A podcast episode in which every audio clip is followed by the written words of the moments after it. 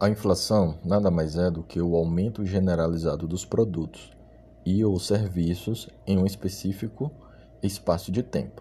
Sua característica mais marcante é a diminuição no poder de compra do consumidor. Então, uma mera alta isolada no preço de algum produto não pode ser entendida como inflação. A inflação, para ser caracterizada como tal, precisa atingir simultaneamente uma série de produtos. Para calcular a inflação, é utilizado o índice de preços, também chamado índice de inflação. O índice oficial atualmente é o IPCA, porém, outros índices podem ser utilizados por setores específicos.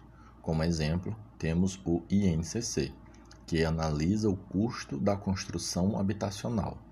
A cada ano, o Banco Central divulga uma meta para a inflação que deve ser perseguida a fim de manter os preços sob controle.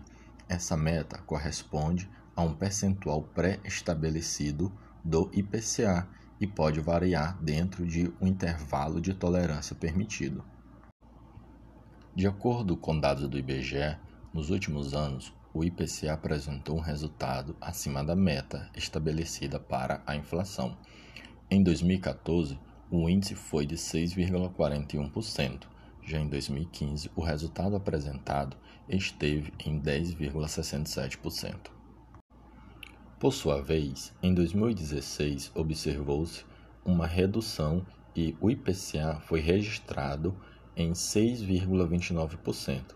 Apenas em 2017, esse índice de preços esteve abaixo da meta da inflação, com o valor de 2,95%.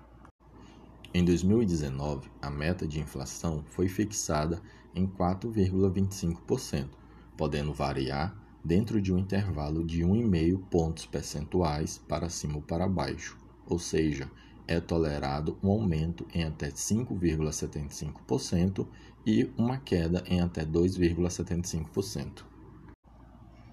A Organização para a Cooperação e Desenvolvimento Econômico, OCDE, divulgou um relatório no dia 5 de julho deste ano que mostra que a inflação anual do Brasil no mês de maio figura entre as maiores do mundo, superando a média de organismos internacionais como a própria OCDE e o G7, juntamente com o G20.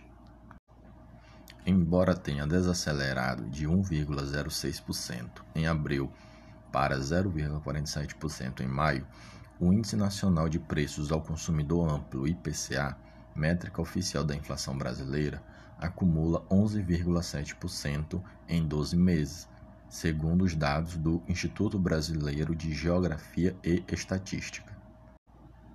A inflação dos 38 países membros da OCDE medida pelo Índice de Preços ao Consumidor IPC, subiu para 9,6% em maio deste ano, ante 9,2% no mês anterior. Isso representa o aumento de preços mais acentuado desde agosto de 1988, diz o relatório. Ainda segundo o documento, a alta da inflação da OCDE foi impulsionada em grande parte pelos preços de alimentos e energia. O IPC médio das 20 maiores economias do mundo, que formam o G20, também subiu no período, passando dos 8,5 registrados em abril para 8,8% em maio de 2022.